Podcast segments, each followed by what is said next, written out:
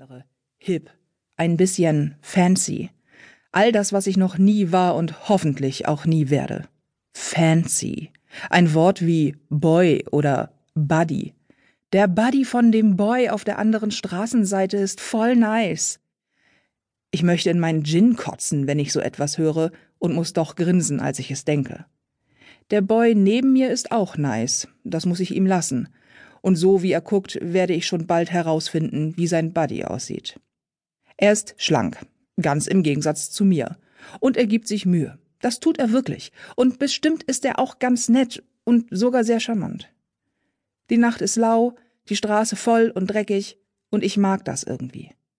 An uns zieht eine Horde Kerle vorbei. Ich glaube, es ist der 23. Junggesellenabschied, den ich heute Abend zähle. Ein Typ in einem Plüsch-Peniskostüm, der Kondome gegen Geld und kurze gegen Küsschen tauscht. So zumindest steht es auf dem Schild, das um seinen Hals hängt. Ich will das blöd finden. Ich will heute Abend alles blöd finden, aber es amüsiert mich irgendwie. Schlechter Humor und ich, uns verbindet eine lange Beziehung.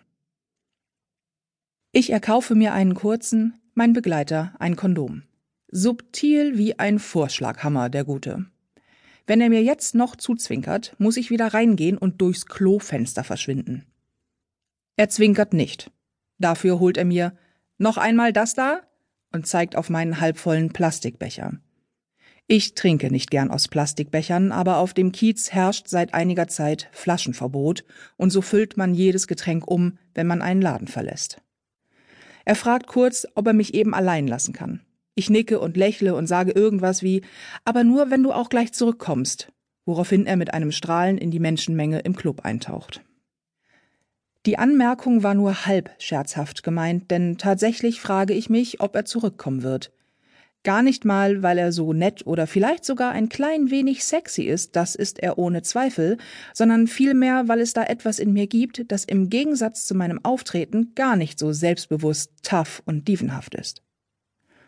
Und dieser Teil von mir fragt sich, warum er mich angrebt und nicht eine der anderen Frauen hier, eine jüngere, schönere oder vor allem, natürlich, schlankere. Ich drehe mich zur Seite und betrachte verstohlen mein Spiegelbild in der dunklen Scheibe des Clubs. Eine Hand auf dem Bauch. Haltung korrigieren. Ich bilde mir ein, ein wenig schlanker auszusehen als noch heute Morgen vor dem Spiegel zu Hause, und natürlich ist mir klar, dass das Unfug ist. Ich sehe gut aus. Das finde ich zumindest. Tatsächlich finde ich mich hübsch und an den meisten Tagen sogar attraktiv. Trotz meiner breiten Hüften, manchmal sogar gerade wegen dieser. Ich bin eine dicke Frau, Unbestritten.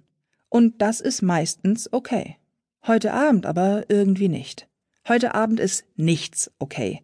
Außerdem habe ich dicke Beine. Und dieses Kleid, es trägt bestimmt auf. Und Hunger habe ich auch.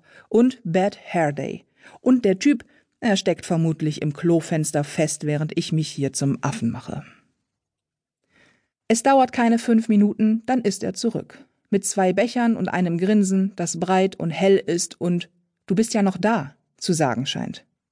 Natürlich bin ich noch da. Ich warte auf den Alkohol, mit dem ich versuche, diese Mischung aus angeknackstem Selbstwertgefühl und Minderwertigkeitskomplex zu ertränken, die mich heute Abend überhaupt erst hat losziehen lassen. Bisher mit mäßigem Erfolg. Gefühle sind ziemlich gute Schwimmer.